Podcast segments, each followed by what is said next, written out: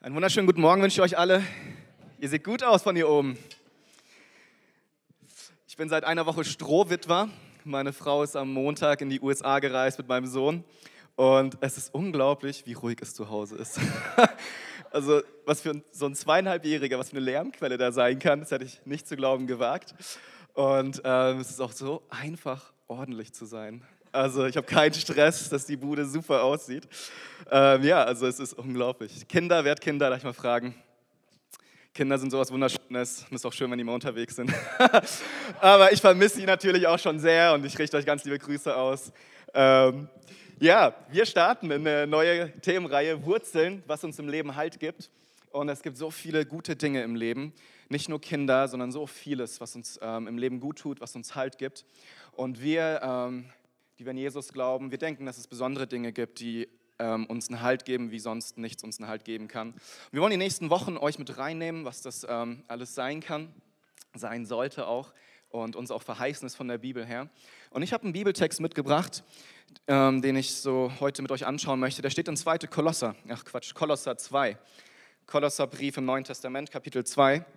Den schreibt Paulus und ich habe es an, äh, an die Folie hier für euch dabei. Ihr könnt mitlesen. Ihr habt der Botschaft, die euch verkündet wurde, Glauben geschenkt und habt euch Jesus Christus als dem Herrn unterstellt. Darum richtet nun euer ganzes Verhalten an ihm aus. Seid in ihm verwurzelt, verhalt, äh, baut euer Leben auf ihm auf, bleibt im Glauben fest und lasst euch nicht von dem abbringen, was euch gelehrt worden ist. Für das, was Gott euch geschenkt hat, könnt ihr ihm nicht genug danken. Eine andere Bibelübersetzung, also im Griechischen, steht hier überfließend danken. Und das ist so schön. So, wenn wir das erkannt haben, was Jesus eigentlich für uns getan hat, dann können wir gar nicht außer überzufließen vor Dankbarkeit. Und ich möchte gerne mit euch zusammen noch beten. Und dann starten wir richtig durch. Jesus, ich danke dir für dein Wort. Ich danke dir für das Leben, was wir in dir haben, dass du uns die Fülle geben möchtest, dass du uns all das geben möchtest, wonach wir uns letztlich sehnen. Ich danke dir, dass das ähm, ohne Maß bei dir vorhanden ist, ohne Limit, dass du uns mehr und mehr und mehr und mehr geben möchtest in unser Leben hinein. Und ich danke dir, dass du uns auch zeigst, wie wir das empfangen können. Und ich möchte dich bitten, dass du heute Morgen ähm, zu uns sprichst, dass dein Wort richtig lebendig wird, dass dein Wort zu lebendigem Wasser wird, was unseren Durst stillt, Herr. Du sagst auch, dass dein Wort das Brot des Lebens ist, damit wir nie wieder hungern müssen. Und ich bete, dass das heute Morgen passiert, dass wir richtig satt werden in dir, Jesus. Ich bete auch für jeden, der dich noch nicht kennt heute Morgen, dass er einen Vorgeschmack bekommt von dem, wie es ist, mit dir unterwegs zu sein. Und Herr, so, so segne ich jetzt sein Wort an uns und ich bete, dass wir eine geniale Zeit zusammen haben, dass es unser Herzen verändert und wir dich mehr erkennen heute Morgen. Und alle sagen, Amen. Oh, das war ein gutes Amen. Schön, ihr seid wach, ihr seid bei mir, das ist doch richtig gut als Kinder, ähm, ich erinnere mich noch sehr gut daran, haben wir McDonalds geliebt. Ja? Wer, wer mag McDonalds? Darf ich mal fragen? Ja, hier sind keine Kinder, ne? Ein paar lachen da ganz laut. Ähm, äh, wir haben es geliebt, wenn, wenn da das goldene M am Himmel kam, ja, das, das goldene Zeichen am Himmel. Und gerade wenn wir irgendwo hingereist sind, immer die Eltern so, da ist McDonalds, können wir nicht und dürfen wir nicht. Und wir waren sehr, sehr, sehr ähm, beständig am Meckern und am Nerven, bis wir es haben durften. Und wir haben es geliebt, wir haben es wirklich geliebt. So jetzt, 20 Jahre später oder wahrscheinlich noch mehr, also habe ich so gespaltene Meinung über McDonald's. So wer sich auch damit beschäftigt, wie das alles hergestellt wird und so weiter, ist eigentlich fast eklig. Sorry an manche, die sich jetzt persönlich betroffen fühlen. Schmeckt trotzdem, das ist der Punkt. Und, und ich weiß, McDonald's tut mir nicht gut, tut meiner Form nicht gut. Es gibt eigentlich nichts Gutes an McDonald's, außer dass es lecker ist. Und, und, und manchmal, wenn ich unterwegs bin und ich eine längere Autofahrt, ne, dann, dann sehe ich da so Burger King, McDonalds und ich denke, eigentlich wäre es schon ganz nett, weil ich habe ja auch Hunger und die Stulle, die ich mir eingepackt habe, ist irgendwie auch lecker, aber kann McDonalds natürlich nicht das Wasser reichen. Und dann, wie es so ist, ne, fährt man raus und, und geht zu McDonalds rein.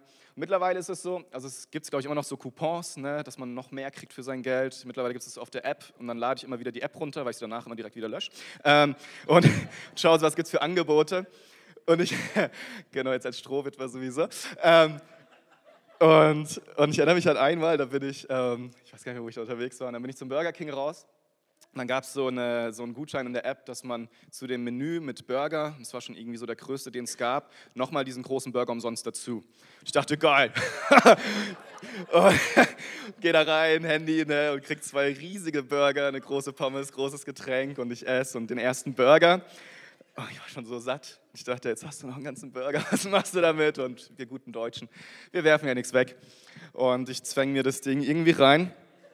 Und, und fast immer, wenn ich bei McDonalds gegessen habe, denke ich danach nie wieder. nie wieder. Und, und dann hat man wie so einen Klotz in seinem Magen und, und nach einer Stunde hat man irgendwie wieder Hunger. Oder ist es nicht so?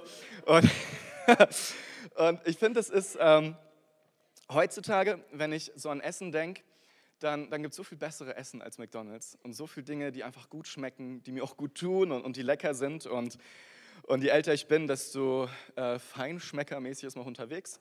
Oder ist das nicht so? Ich glaube, das sind, weil sich unsere Geschmacksnerven verändern. Ähm, und wenn ich jetzt heute die Wahl hätte zwischen McDonald's oder einem Steakhouse, was würde ich wählen? McDonald's. Nein, natürlich nicht. Wirklich das Steakhouse, oder? Ich meine, wenn man mal ein richtig gutes Steak gegessen hat, mit nur ein bisschen Beilage, weil es ist ja ein großes Steak, es ist, es ist so gut. Also Entschuldigung an alle Vegetarier. Ich finde das Bild aber so gut, ihr werdet das nachher noch merken. Und wenn ich so ein richtig gutes Steak, ein frisches Steak, ähm, richtig gut durch, also nicht durch, sondern richtig durch, also Medium. Äh, und, und es ist so lecker und so gut. Und danach brauche ich auch zwei Tage nichts essen gefühlt. Es sättigt. Das ist einfach gut. Und wenn ich als Kind dachte, McDonald's ist alles, ja, dann würde ich heute jedes Mal dieses Steak bevorzugen. Ich gemerkt habe, das ist so viel besser. Und ich glaube, das hat auch viel, ähm, das ist ein gutes Bild für unser Glaubensleben. Ähm, was genau ich damit meine, da komme ich gleich dazu. Aber die Predigtüberschrift für heute ist, was fehlt dir noch? Ja, was fehlt dir noch? Und wenn wir diesen Text anschauen, den ich gerade hatte, vielleicht gehen wir da nochmal zurück. Ähm, in Vers 7 steht, seid in ihm verwurzelt, baut euer Leben auf ihm auf, bleibt im Glauben fest und lasst euch nicht von dem abbringen, was euch gelehrt worden ist. Für das, was Gott euch geschenkt hat, könnt ihr ihm nicht genug danken. Und als Paulus diesen Brief schreibt, er schreibt ihn aus dem Gefängnis heraus an die Christen in Kolossee. Er war selbst noch nie da und er hat aber gehört, dass es verschiedene Gemeinden gibt in dem Umfeld von Ephesus, ähm, wo damals eine große Erweckung war und Christen sind von da in die verschiedenen Gebiete, eben nach Kolossee, nach Laodicea und andere Städte und haben dort das Evangelium gepredigt, Gemeinden wurden gegründet. Und eine Gemeinde war eben die in Kolossee, der Epaphras war da aktiv und Paulus hört dann im Gefängnis sitzen von diesen Gemeinden, was gut läuft, was aber auch nicht gut läuft. Und er schreibt diese Briefe, um sie zu ermutigen, um sie ähm, nochmal daran zu erinnern, worum es eigentlich geht. Und das ist einer der Verse im Kolosserbrief, der unglaublich dicht ist und der letztlich so alles auf den Punkt bringt, was, ähm, was wir Gläubigen brauchen, um so leben zu können, dass wir, dass wir ein gutes Leben haben, dass wir ein erfülltes Leben haben, damit wir das Leben leben können, was Gott sich für uns gedacht hat. Und da sind letztlich vier Punkte drin im Vers 7, die ich mal kurz mit euch anschauen möchte. Ähm, das seht ihr auf der nächsten Folie. Paulus gebraucht nämlich verschiedene Bilder. Und das eine ist, wir sollen verwurzelt sein in ihm. Ja, das ist ähm, vom Griechischen, von der Zeitform, die da gewählt wird, heißt es, seid ein und für alle Mal verwurzelt in Christus. Ein und für alle Mal. Was das bedeutet ist, wenn du an Jesus glaubst, dann bekommst du ein neues Leben, dann wird dein Fundament Jesus und dann bist du ein für alle Mal in Jesus, ein für alle Mal errettet. Du bist verwurzelt und du wirst dann nicht mehr rausgerissen bis in die Ewigkeit. Das sind deine Wurzeln, das ist deine Erde, das ist Christus, in dem du verwurzelt bist. Ein für alle Mal. Wir lesen es auch im Psalm 1, ja, die, die ähm, nicht bei den Spöttern sitzen, sondern die, die über Gottes Wort denken Tag und Nacht, die sind verwurzelt an einem Bachlauf und sie werden immer Frucht bringen, immer grüne Blätter tragen. Das ist so das Bild, was die Bibel ähm, für uns hat. Wenn wir Jesus annehmen, wenn wir sagen, ich gehöre jetzt zu Jesus, dann sind wir verwurzelt in ihm und dann wird es uns gut gehen, weil wir dann aus ihm alles nehmen, was wir brauchen. Das zweite Bild, was Paulus benutzt, ist aus der Architektur. Ne? Baut euer Leben auf ihm auf. Und das ist was, das ist ähm, im Präsens geschrieben, im Griechischen. Das bedeutet, das ist was Aktives ist, was immer passiert. Ja, das ist nicht eine Vergangenheitform, wie stell da mal eine kleine Hütte hin oder sowas, sondern es ist etwas, was wir jeden Tag aufs Neue tun dürfen, ähm, auf das Fundament bauen. In 1. Korinther 3 lesen wir das, wie Paulus das beschreibt, dass das Fundament gelegt ist, dass es jetzt an uns liegt, wie wir da aufbauen. Ja? Was, ob wir gute Dinge draufbauen oder, oder nicht so gute Dinge. Aber letztlich ist die Ermutigung, jeden Tag aufs Neue zu bauen, zu schaffen, zu gestalten mit dem Guten, was Gott uns gegeben hat. Ja, baut auf ihm auf. Das vierte ist so das Bild von der Schule. Ähm, er benutzt es, ähm, um zu sagen, bleibt fest in der Lehre. Bleibt fest im Glauben, weicht nicht von der Lehre ab, die ihr bekommen habt. weil Paulus weiß, dass die Lehre extrem entscheidend ist, damit wir das richtige Bild von Jesus haben, damit wir all das, was da steht, wirklich ähm, richtig auch verstehen und wirklich glauben können. Und wisst ihr, wir leben in einer Zeit, in der ähm, Wahrheit relativ ist. So das Wort des Jahres 2016 war Postfaktum. ja, das heißt, oder postfaktisch im Deutsch, ähm, Post-Truth, glaube ich, im Englischen. Und, und wir kommen aus einer Zeit der Aufklärung. So Wahrheit war das allerhöchste Gut, ja, zu wissen, was ist richtig und was nicht. Wissenschaft hat geboomt, all diese Dinge. Und jetzt sind wir in einer Zeit, da ist das alles relativ. Es geht eher darum, was fühlst du. Es geht eher darum, was ist für dich wichtig, was ist deine Wahrheit, wie legst du Dinge für dich aus. Ähm, wir leben in einer sehr großen Toleranz. So alles ist gut, alles ist richtig, wenn du das empfindest. Und ich halte am besten die Klappe und sage nichts dazu, weil es ja dein Ding. Genauso erwarte ich auch, dass du mich tolerierst. Und ich glaube, auf dem Willow-Kongress hat es jemand gesagt, dass Toleranz eigentlich Feigheit ist. Wenn man sich nicht mehr traut, zu seiner Meinung zu stehen, wenn man nicht mehr fähig ist, in Dialog zu treten, der beiden Seiten hilft. Ähm, aber so stehen wir ähm, in der Lehre von Christus oder eben nicht. Und darauf gehe ich gleich nochmal mehr ein. Und zum Schluss hat er gesagt, überfließende Dankbarkeit. Und das Bild, was Paulus hier benutzt, dieses Wort überfließend, kommt eigentlich von einem Fluss. Und es ist ein Fluss, der über die Ufer tritt. Ja, der, der einfach voll ist, so richtig voll. Und er beschreibt es, dass ähm, das Leben eines Christen, wenn wir von Jesus getrunken haben, von der Quelle des Lebens, ja, wenn wir von ihm genommen haben, wie es in Johannes 6 steht und an anderen Stellen, dann wird es in uns eine Quelle des Lebens, die bis in Ewigkeit sprudelt. Und an einer anderen Stelle, ich glaube Johannes 7 steht das, ähm, genau Vers 38, da sagt sogar Jesus, ne, wer mich glaubt, wie die Schrift sagt, aus dessen Leibe werden Ströme des lebendigen Wassers fließen. Nicht nur noch eine kleine Quelle, sondern sogar Ströme. Wenn Paulus sagt, wir sollen überfließen vor Dankbarkeit, dann hat er einen reißenden Fluss vor Augen, der überströmt. Und das erinnert mich an das Bild aus Hesekiel 47, das ist ein Prophet aus dem Alten Testament der beschreibt, wie ein Strom lebendigen Wassers vom, vom Thronsaal, vom Tempel ausfließt. Der wird immer tiefer und immer tiefer. Und der misst am Anfang, da ist es vielleicht so ein paar Zentimeter, dann immer mehr, immer mehr und irgendwann kann er gar nicht mehr drin laufen. Er muss schwimmen, weil der so tief wird. Was Paulus hier meint, wenn er das schreibt, über fließende Dankbarkeit, dann sollen wir ein Leben bekommen, was immer tiefer wird vor Dankbarkeit, was immer mehr überfließt aus dieser Dankbarkeit heraus. Und ich glaube, was traurig ist, dass viele von uns aber eher so ein flacher Rinnsal sind, wenn es um Dankbarkeit geht. Und das ist aber nicht das, was, was Gott sich für uns wünscht. Und ich bin überzeugt davon, dass wenn wir diese tiefe, überfließende Dankbarkeit Jesus und Gott gegenüber haben, dann, dann ist Jesus genug, dann brauchen wir nichts anderes. Und ihr werdet merken, dass das ist, worum es letztlich da geht im Kolosser. Paulus schreibt an Christen, die ähm, in nicht nur einer einfachen Situation sind, sondern auch in einer schwierigen, weil sie ähm, immer mehr Menschen auch anziehen und immer mehr Menschen kommen, die ihr Lehre bringen. So, ihr Lehre ist so ein altes biblisches Wort. Ähm, ich gehe da gleich noch mehr drauf ein. Aber warum das wichtig ist, wir haben diese vier Punkte von Paulus wir haben das, was er sagt, was wir eigentlich leben dürfen, leben können, leben sollen als Christen. Ja. Wir sind verwurzelt, wir stehen fest in ihm, wir dürfen aufbauen, wir dürfen ähm, diese gesunde Lehre, die uns frei macht, annehmen und darin gehen und, und wir dürfen überfließend sein vor Dankbarkeit. Und, und letztlich ist ja die Frage, so schön sich das auch alles anhört, ist das denn bei jedem so? Ist es bei dir so? Würdest du dein Leben so beschreiben? Du bist fest verwurzelt, du baust jeden Tag in deine Beziehung zu Jesus, du bist jeden Tag ähm, super unterwegs und du kannst gar nicht anders außer danken. Das Erste, wenn du morgens aufstehst, ist Danke, Jesus, für den neuen Tag und so gehst du durch das Leben. Ich glaube, bei vielen von uns ist das nicht so. Und ich denke, dass das einen Grund hat.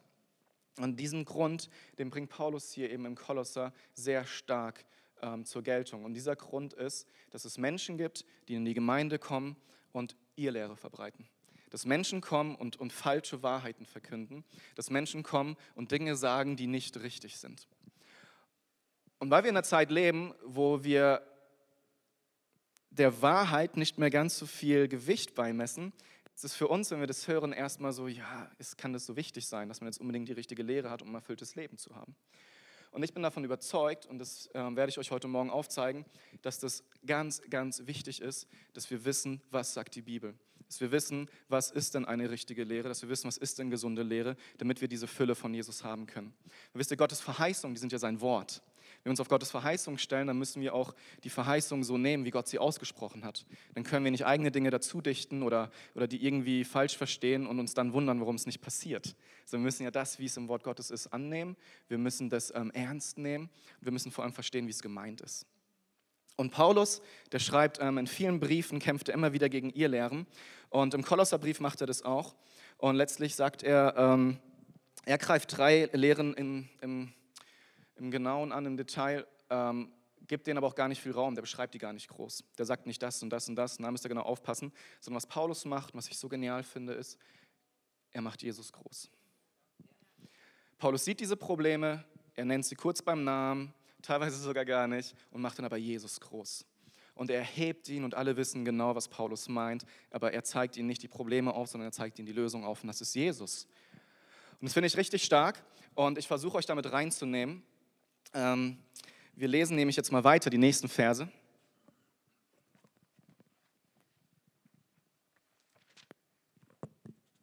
Ab Vers 8. Nehmt euch vor denen acht, die euch mit einer leeren, trügerischen Philosophie einfangen wollen, mit Anschauungen rein menschlichen Ursprungs, bei denen sich alles um die Prinzipien dreht, die in dieser Welt herrschen und nicht um Christus. Dabei ist es doch Christus, dem die ganze Fülle von Gottes Wesen in leiblicher Gestalt wohnt. Und ihr habt an dieser Fülle teil, weil ihr mit Christus verbunden seid. Mit ihm, der das Oberhaupt aller Mächte und Gewalten ist. Hier ist das Ziel nochmal. Das Ziel ist, wir sollen in der ganzen Fülle sein, die Gott für uns hat. Wir sollen so tief in Jesus verwurzelt sein, so tief mit ihm verbunden, dass wir diese Fülle erleben dürfen. Und Paulus sagt, nehmt euch in Acht vor denen, die mit einer trügerischen Philosophie kommen, die mit Anschauungen kommen, die nicht zur Bibel passen, die einfach konträr sind. Und was er letztlich sagt ist, wenn ihr das aber tut, wird es euch die Fülle kosten. Dann werdet ihr nicht da reinkommen, was Christus eigentlich für euch hat. Weil wir nicht in der Zeit leben, weil wir nicht wissen, was in die ganzen Irrlehren war, ähm, will ich euch kurz mit reinnehmen, weil es ist wichtig, um das zu verstehen und dann auch zu verstehen, was bedeutet es denn heute für uns.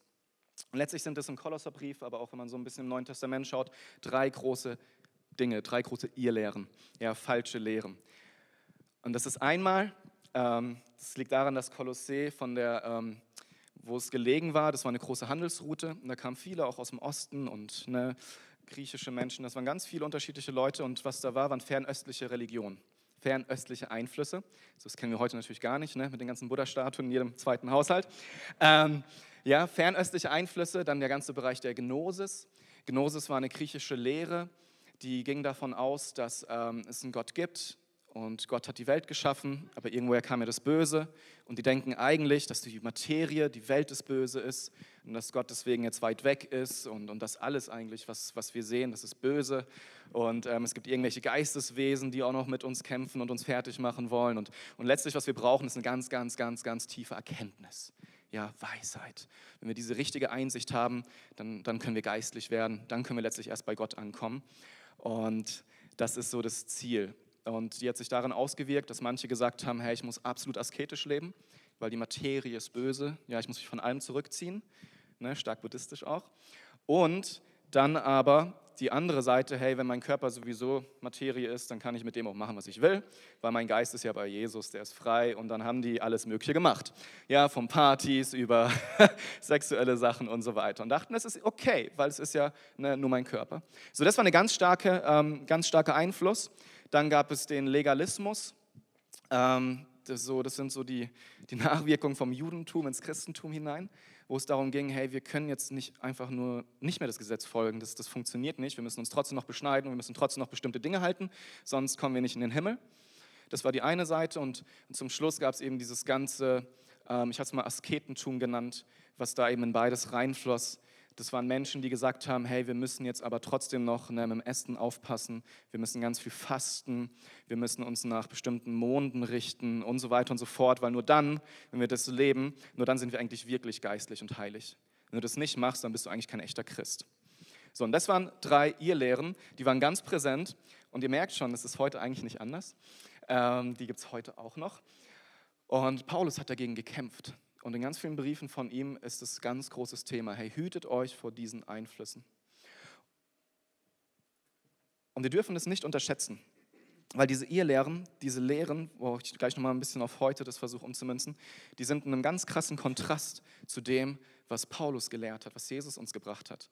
Ja, diese Lehren führen dazu, dass wir tatsächlich denken, Gott ist weit weg, alles, was geschaffen ist, ist böse und himmlische Mächte können uns beeinflussen. Ich weiß nicht in wie vielen Zeitschriften, aber wahrscheinlich in fast jeder findest du ein Horoskop. Ja, ich möchte jetzt nicht fragen, wer hier Horoskop liest. Ähm, das sind himmlische Mächte, die uns beeinflussen können. Zum Beispiel ja, im heutigen 21. Jahrhundert. Und damals gab es das noch und nöcher, wo sie dachten, hey, da gibt es irgendwelche Dinge, die da irgendwie Macht haben, die mich beeinflussen können. Meine Umstände, die sind alle böse und ne, nicht von Gott. Und, und so ging das immer weiter. Und das ist aber so konträr zu der Lehre, die, die, die Jesus uns bringt, die Paulus uns bringt, dass Jesus ist nah. Alles, was Gott geschaffen hat, ist gut. Amen. Alles ist durch Jesus, für Jesus, zu ihm hingeschaffen. Wir sind geschaffen, wir sind sehr gut. Und natürlich kann man das alles zum Bösen gebrauchen, aber es ist nicht böse in sich. Herr und Gott ist in charge. Jesus hat die Mächte des Bösen entwaffnet. Ja, er hat uns frei gemacht von den Mächten der Finsternis und das ist die Wahrheit. Und wenn wir in diesen Lehren, die da so kursieren, wenn wir da drin sind, dann, dann fällt es uns schwer, das zu glauben und vor allem darin zu leben. Und was gefährlich ist an diesen Irrlehren, ihr habt es vielleicht schon gemerkt, die sind nicht anti-Jesus. Gar nicht. Die finden Jesus super. Ja? Der hat da einen vollen Platz drin.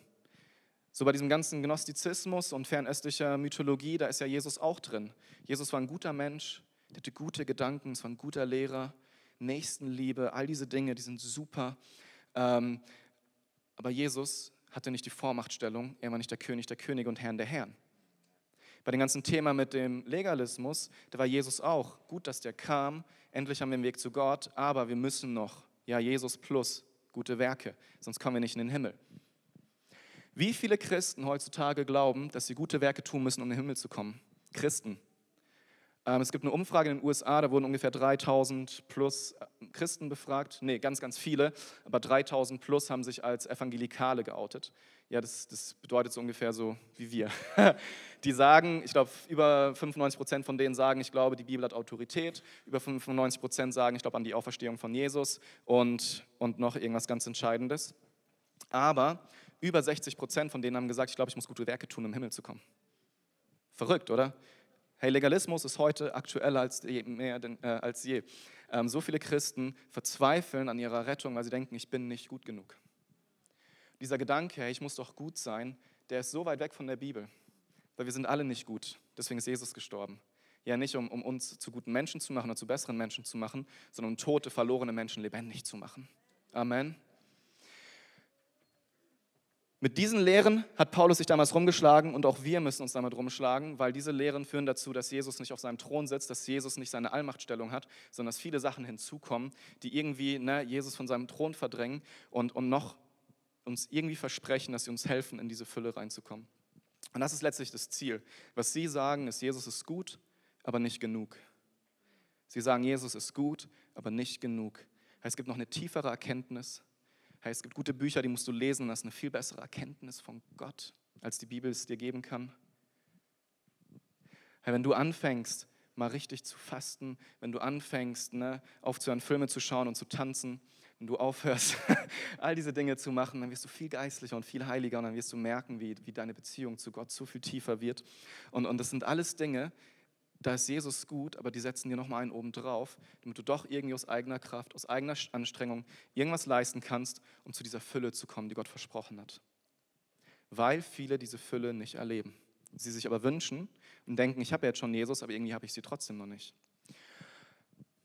Und Paulus Antwort ist darauf, dass Jesus genug ist. Was ist die heutige Irrlehre? Es gibt ganz vieles, ich habe das jetzt schon angeschnitten, aber eine, die ich merke, die, die gravierend zunimmt, ist zum Beispiel das Wohlstandsevangelium. Hast du den Begriff schon mal gehört? Wohlstandsevangelium? Einige. Wohlstandsevangelium ist letztlich eine Lehre in sich, die bedeutet, ähm, Jesus möchte dich reich und gesund machen und dir ein einfaches Leben schenken. Es ist extrem vereinfacht, ja, das gebe ich zu. Aber worum es da letztlich geht, ist, Herr Jesus hat uns so viele Verheißungen geschenkt, er hat alle Krankheit am Kreuz getragen. Wenn wir großzügig geben, muss er uns großzügig zurückgeben. Und deswegen glaube ich, dass wenn ich an Jesus glaube, geht es mir gut, werde ich reich, werde ich niemals krank oder gesund und ähm, die Umstände müssen mir immer zum Guten dienen. So, ja? Das ist das, was das letztlich lehrt unterm Strich. Und, und es stimmt alles, das steht alles in der Bibel. Wir dürfen um Heilung beten, Gott möchte uns über die Maßen segnen, aber der Unterschied ist beim Wohlstandsevangelium, der besagt, dass es an meinem Glauben liegt und dass es daran liegt, ob ich, ähm, wie ich mit meiner Sünde umgehe. Und das heißt, was sie sagen ist, hey, wenn es bei dir nicht klappt, dann hast du entweder keinen Glauben oder das Sünde in deinem Leben. Und das Problem daran ist, dass dadurch Menschen in die Position von Gott gebracht werden. Jesus wird entthront, letztlich wird Gott limitiert, weil Gott abhängig davon ist, ob du genug glaubst oder ob du genug heilig lebst oder ob du all diese Dinge tust. Und wenn ihr solche Lehren seht, dann müsst ihr mal hinterschauen, was bedeutet das eigentlich für mich, was ist mein Teil daran. Und gerade beim Wohlstandsevangelium liegt fast alles in deiner Hand. Gott wird zu so einem Prinzipienautomaten, wenn du nur genug reinsteckst, dann kommt das, was du willst, raus. Das hat nichts mehr mit Beziehung zu tun. Und wisst ihr, die Bibel spricht immer davon, dass wir keinen großen Glauben brauchen, sondern einen Glauben, einen großen Gott. Wir brauchen keinen großen Glauben. Jesus sagt, ein Glaube so klein wie ein Senfkorn kann schon Berge versetzen. Wir brauchen Glauben an einen großen Gott. Wisst ihr, Jesus ist genug. Jesus ist alles, was wir brauchen. Jesus ist so groß, wie wir es in diesem letzten Lied gesungen haben. Wenn wir Jesus erkennen, wenn wir an Jesus glauben, wie es die Schrift sagt, dann werden wir diese Dinge erleben in seinem, in seinem Zeitfenster, in seinem Maß, wie er es uns auch zutraut. Dann werden wir all diese Dinge erleben. Genauso mit den Umständen. Umstände haben keine Macht über unser Leben. Und Umstände sind auch nicht dafür da, dass wir sie alle wegbeten. Ja, manche Umstände ist es gut zu sagen, Gott, bitte nicht mehr. Aber wisst ihr, es gibt Menschen, die sind jedes Jahr in den gleichen Umständen, weil sie jedes Jahr denken, nachdem sie ihren Job gewechselt haben, mein Chef ist immer noch blöd. Und sie erleben immer wieder das Gleiche, weil sie immer denken, hey, meine Umstände, die attackieren mich und wo ist Gott, ähm, Hilfe? Und Gott ist die ganze Zeit mittendrin und sagt eigentlich, frag doch mal, hey, was will ich dir denn beibringen? Oder was willst du vielleicht lernen? Oder, oder wo musst du da einfach durch, weil es deinen Glauben stärkt? Wisst ihr, das sind alles so Lehren, die kommen an uns ran und die entmündigen uns als Christen und die stoßen Jesus von seinem Thron, die machen uns das Leben schwer. Die helfen uns nicht in diese Fülle zu kommen, weil wir falsche Vorstellungen haben, was es denn bedeutet, Jesus nachzufolgen. Weil wir falsche Vorstellungen haben, wer ist denn Jesus überhaupt? Und Paulus nimmt es sehr, sehr ernst. Und er sagt, Leute, ihr müsst aufpassen, weil was du glaubst, das bestimmt, wie du lebst. Und wir leben in einer Zeit, ihr Lieben, da ist es irgendwie nicht mehr so wichtig. Ja, ob das jetzt so oder so da steht, ob das jetzt das oder das heißt, so wichtig kann es doch nicht sein. Ich stelle mir das Ganze so vor und dann wird es schon richtig sein. Und ich kenne so viele, gerade junge Leute, die ihren Glauben zusammenbasteln, aus, aus, also wo mir manchmal die Haare sträuben, weil es so unterschiedliche Quellen sind und so unterschiedliche Aussagen. Und die basteln dann irgendwas zusammen, was die Christentum und Nachfolge Jesu nennen, wo ich denke, wo hast du das her? Und dann wundern die sich, warum es nicht klappt und, und warum die nicht ein Jesus erfülltes Leben haben und warum sie vielleicht auch irgendwann einen Schiffbruch erleiden. Und dann sind sie noch sauer auf Gott, weil sie denken, hey Gott, du hast doch da irgendwie gesagt und, und er hat es niemals gesagt. Ja, wirklich, ich könnte, ich spüre mit Paulus, Jesus ist genug. In dem Kolosserbrief, wenn man den anschaut, von vorne bis hinten, was Paulus immer wieder sagt, ist, Jesus ist genug. Das ist wirklich seine Aussage. Er sagt gegen alles, was du möchtest, alles, was dich angreift, alles, was da irgendwie zu sein scheint, was dir mehr verspricht, was dir mehr verheißt, das ist alles Quatsch, weil Jesus ist genug. Wenn du Jesus hast, brauchst du nicht mehr. Jesus ist genug. Das sagt Paulus durch diesen ganzen Brief hindurch. Das finden wir im Endeffekt im ganzen Evangelium, in allen Briefen. Aber Paulus ist so sehr dahinterher, dass er 30 Mal das Wort alle benutzt. Ja, Jesus ist Herrscher über alle Mächte. Jesus kann alles geben, was du brauchst. Jesus ist für alle deine Nöte genug. Jesus kann allen deinen Durst stillen, allen deinen Hunger. So, so Paulus ist es so ernst, dass den Leuten in Kolossä klarzumachen, dass Jesus genug ist, dass er ganzen, ja, so viele Kapitel dafür nimmt und immer wieder sagt, Jesus reicht, Leute. Jesus reicht.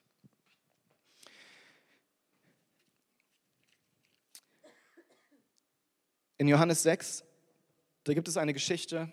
Jesus ist ähm, unterwegs mit seinen Jüngern und geht dann ans andere Ufer. Die sind alle relativ erschöpft und dann kommt eine ganze Menschenmenge und sagt: Jesus, wir wollen noch mehr hören.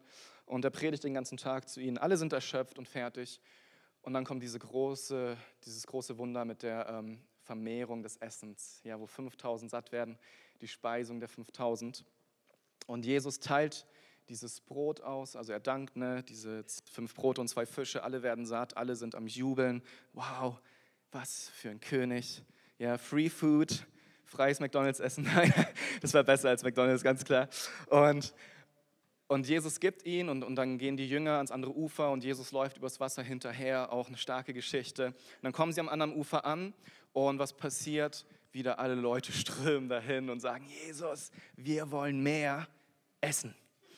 Ja, wirklich, das steht da. Die kommen und sagen, Herr Jesus, wir wollen mehr. Wir sind wieder hungrig, gib uns doch nochmal was. Das ist so cool, dass du das machst. Sei doch unser König. Ja, wer möchte nicht freies Essen? Free Food, wie gut ist das denn? Und, und Jesus sagt zu ihnen folgendes. Er sagt, hey, ich bin das Brot des Lebens. Wer von mir isst, wird nie mehr hungern. Dieses vergängliche Essen, was ihr wollt, wird euch am Schluss doch wieder leer dastehen lassen. Ihr werdet wieder Hunger haben. Und wenn ihr von mir esst, dem Brot des Lebens, werdet ihr nie mehr hungern. Und er sagt, wenn ihr von mir trinkt, werdet ihr nie mehr dürsten. Und Jesus sagt, er ist das Brot des Lebens. Und letztlich sagt er zu den Leuten, wisst ihr, ihr seid eigentlich gar nicht wegen mir hier. Ihr seid hier, weil ihr dieses Essen wollt und nicht mich. Und er sagt ihnen aber, wenn ihr mich wolltet, dann werdet ihr wirklich satt dann wäre euer Hunger wirklich gestillt. Wisst ihr, ganz egal, wie lange du schon mit Jesus unterwegs bist, ich glaube, wir kommen immer wieder an eine Stelle, wo wir uns entscheiden müssen, esse ich von Jesus und ist mir das genug oder nicht? Esse ich von Jesus und ist mir das genug oder nicht? Und die Frage ist, wo stillst du deinen Hunger?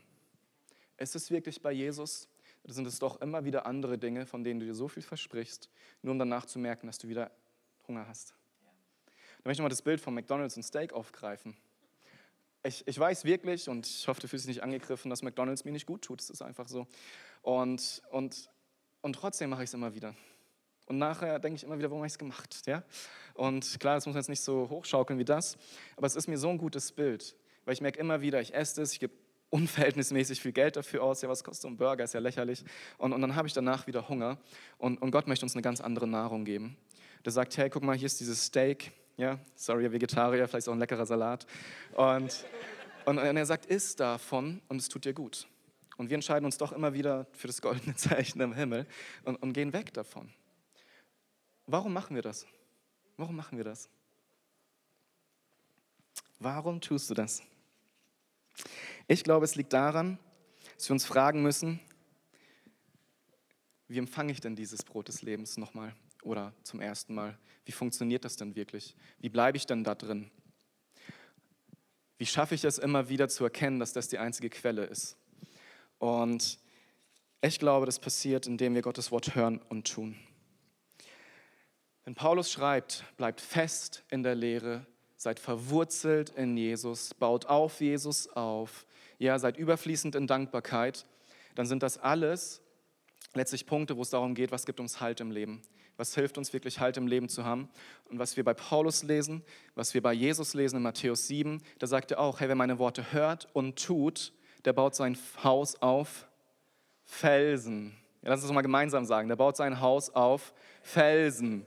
Wer mein Wort hört und es nicht tut, der baut sein Haus auf Sand. Nochmal, der baut sein Haus auf Sand. Wisst ihr, zu sagen, hey, ich liebe Jesus und ich habe Lust auf Gemeinschaft mit ihm und dann ähm, einfach nur Worship-Musik zu hören und irgendwie tolle Gefühle zu haben, das wird dir nicht helfen, in einer Beziehung zu Jesus zu wachsen. Jesus sagt immer wieder, und Paulus sagt es hier in Kolosser, wenn du wirklich diese Fülle haben möchtest in Gott, dann musst du sein Wort hören und tun. Dann musst du sein Wort hören und tun. Und Paulus sagt es hier ja auch, baut da drauf, ja, tut was damit. Nehmt es nicht nur irgendwie an, sondern macht was damit, bleibt da drin fest. Ja, und wenn ihr in dem Wort fest bleibt, dann könnt ihr auch erkennen, was ist komische Lehre, was bringt mich eigentlich weg von diesem Weg, was hilft mir nicht, dieses Fundament zu bauen. Und Paulus ist da so hinterher und wir dürfen das leben und erleben, wenn wir es hören und tun, sein Wort. Und was bedeutet das für dich jetzt konkret? Ich möchte in den Alltag gehen von dir. Was dir hilft, von Jesus zu trinken und zu essen und wirklich voll zu sein, ist, wenn du in der richtigen Lehre bist, sprich, wenn du in seinem Wort bist. Ist ganz einfach, ja, aber es ist einfach sein Wort. Wenn du ihm dienst und ihm nachfolgst, ja, was tust, wenn du in der Gemeinschaft bist mit Jesus, durch Gebet, durch seinen Heiligen Geist, der dir dabei hilft, und wenn du in der Gemeinschaft mit anderen Christen bist, mit der Gemeinde. Das sind vier große Punkte, die dir helfen, das zu tun, was du hörst und was du glaubst, was dich da reinführen wird, dass du so gut in der Beziehung zu Jesus bist, dass du diese Fülle hast. Dass du wirklich überfließt vor Dankbarkeit und nichts anderes brauchst, weil du das hast. Ich möchte euch noch eine Bibelstelle vorlesen, die euch nicht dabei. Die ist aus Epheser 4 die das Ganze gut zusammenfasst. Epheser 4 ab Vers 11. Er ist es nun auch, der Gemeinde Gaben geschenkt hat. Er hat dir die Apostel gegeben, die Propheten, die Evangelisten, die Hirten und die Lehrer. Sie haben die Aufgabe, diejenigen, die zu Gottes heiligen Volk gehören, für ihren Dienst auszurüsten, damit die Gemeinde, der Leib von Christus, aufgebaut wird. Das soll dazu führen, dass wir alle in unserem Glauben und in unserer Kenntnis von Gottes Sohn zur vollen Einheit gelangen und dass wir eine Reife erreichen, deren Maßstab Christus selbst ist in seiner ganzen Fülle. Denn wir sollen keine unmündigen Kinder mehr sein, wir dürfen uns nicht mehr durch jede beliebige Lehre vom Kurs abbringen lassen, wie ein Schiff, das vom Wind und Wellen hin und her geworfen wird, und dürfen nicht mehr auf die Täuschungsmanöver betrügerischer Menschen hereinfallen, die uns mit ihrem falschen Spiel in die Irre führen wollen.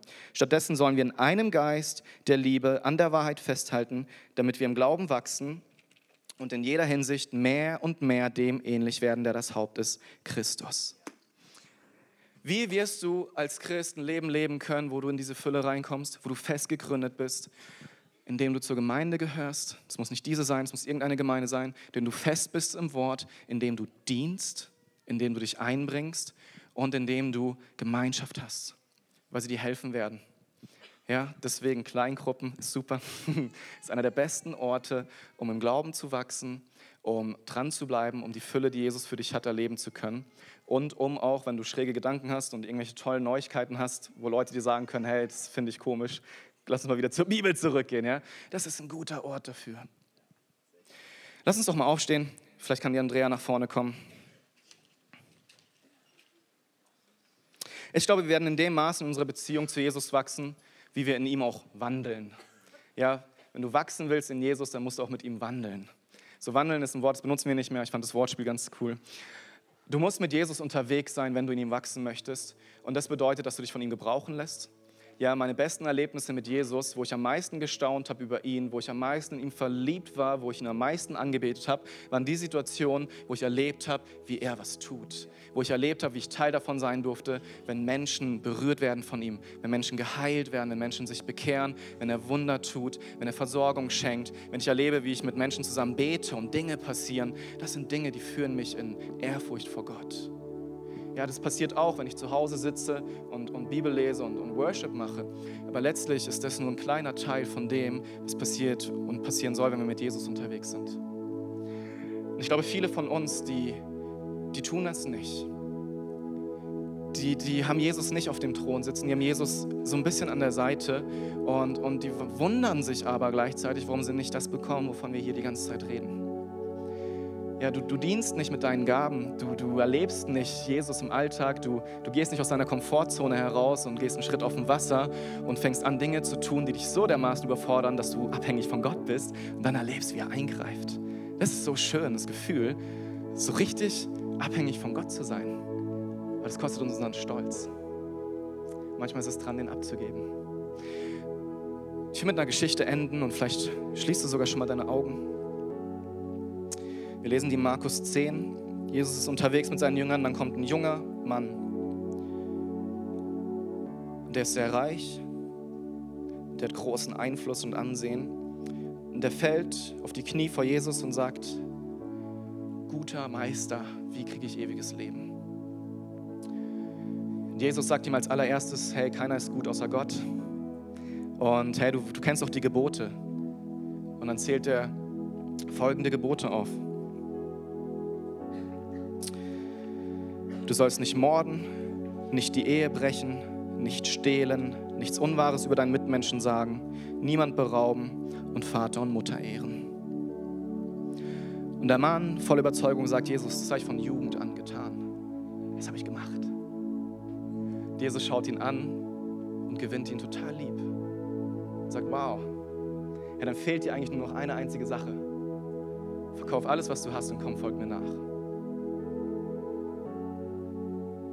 Dieser junge Mann, er war jung, wahrscheinlich gut aussehend, er war reich und er hatte Einfluss, er hatte Macht. Er hat alles, wonach sich so viele Menschen sehen. Jung zu sein oder zumindest jung zu bleiben und sich zu fühlen, viel Geld zu haben und Einfluss, Macht, Ansehen, Menschen, die, die dich mögen, die dich lieben, die dich feiern. Er hatte all das und hat trotzdem gemerkt, mir fehlt was. Mir fehlt was. Der ist zu Jesus gegangen, hat ihn gefragt, was fehlt mir denn? Jesus hat nicht gesagt, du musst alles weggeben. Jesus hat gesagt, ich muss dir wichtiger sein. Wenn du mich hast, dann reicht dir das. Ich bin genug für dich. Und dieser Mann, der, der wollte das nicht. Er hat gedacht, nee, das kann ich nicht. Mir ist, mir ist mein, mein Geld zu wichtig, mein Wohlstand. Der ist traurig weggegangen. Nicht erfüllt und glücklich, sondern traurig.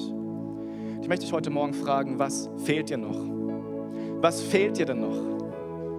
Wenn du heute Morgen hier bist und du, und du glaubst an Jesus, dann lass es mir dir nochmal sagen, du hast alles, was du brauchst. Du hast genug. Leute, Jesus ist genug. Und wenn du das nicht fühlst, wenn du das nicht spürst, wenn das für dich keine Wahrheit ist, dann lebst du nicht in der Wahrheit, die, die Jesus uns gebracht hat. Und dann mache ich dir so sehr Mut. Kämpfe mit aller Kraft, die du hast, darum, dass Jesus genug wird für dich, weil du wirst nirgendwo anders Erfüllung finden. Wirklich nirgendwo.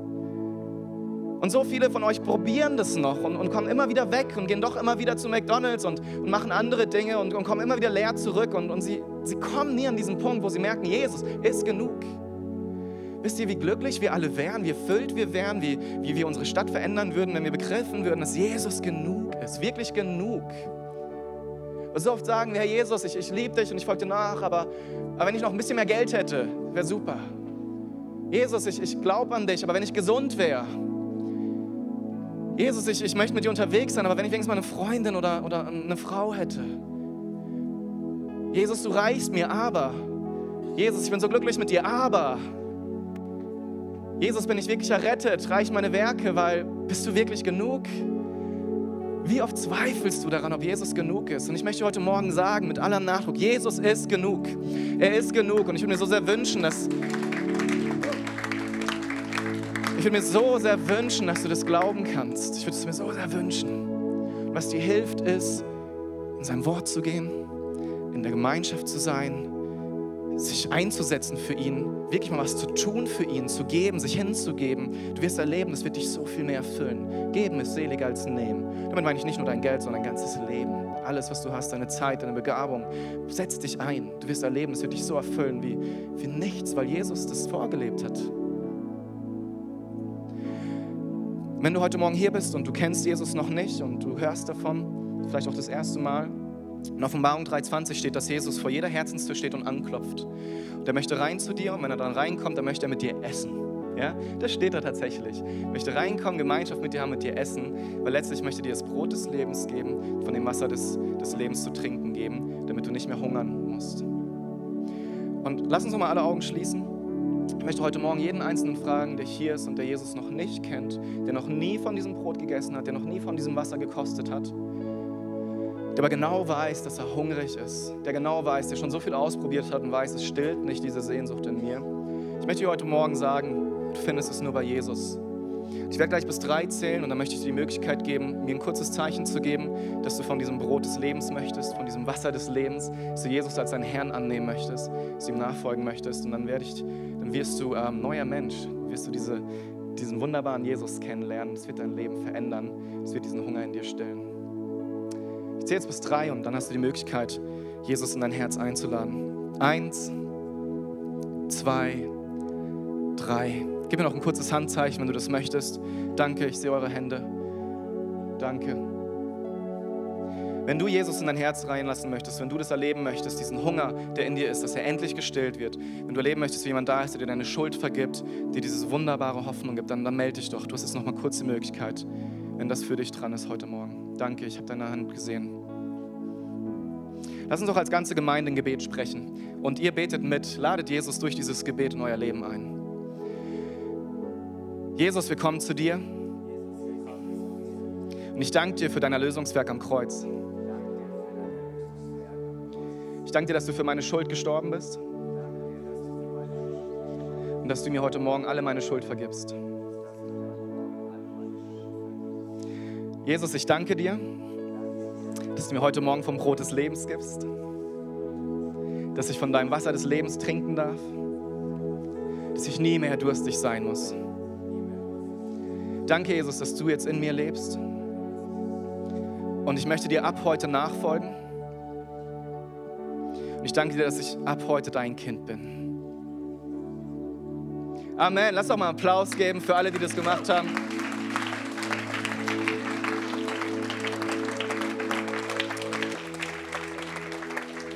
Wenn du dich gerade gemeldet hast, wir wollen dir helfen, die ersten Schritte zu gehen und füll doch so eine Kontaktkarte aus und, und kreuz es einfach an. Dann, dann würden wir uns sehr gerne bei dir melden und dir eine Bibel schenken und einfach dir helfen, nächste Schritte zu gehen.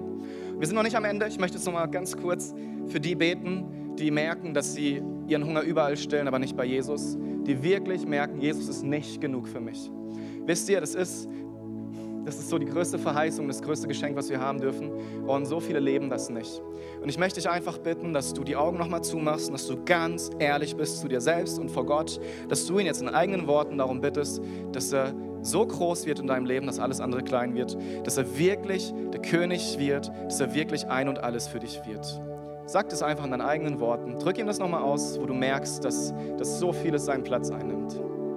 Bitte ihn um Vergebung und lad ihn ein, nochmal neu die Mitte zu sein, das Zentrum. Jesus, ich bete für jeden Einzelnen, den es betrifft heute Morgen. Möchte ich wirklich bitten, dass du jetzt kommst, Heiliger Geist, und dass du Jesus groß machst. Heiliger Geist, du liebst es, Jesus zu verherrlichen. Und ich bitte dich, dass du jetzt heute Morgen jedem einzelnen Herzen, auch die, die sich gerade neu für dich entschieden haben, dass du Jesus groß machst.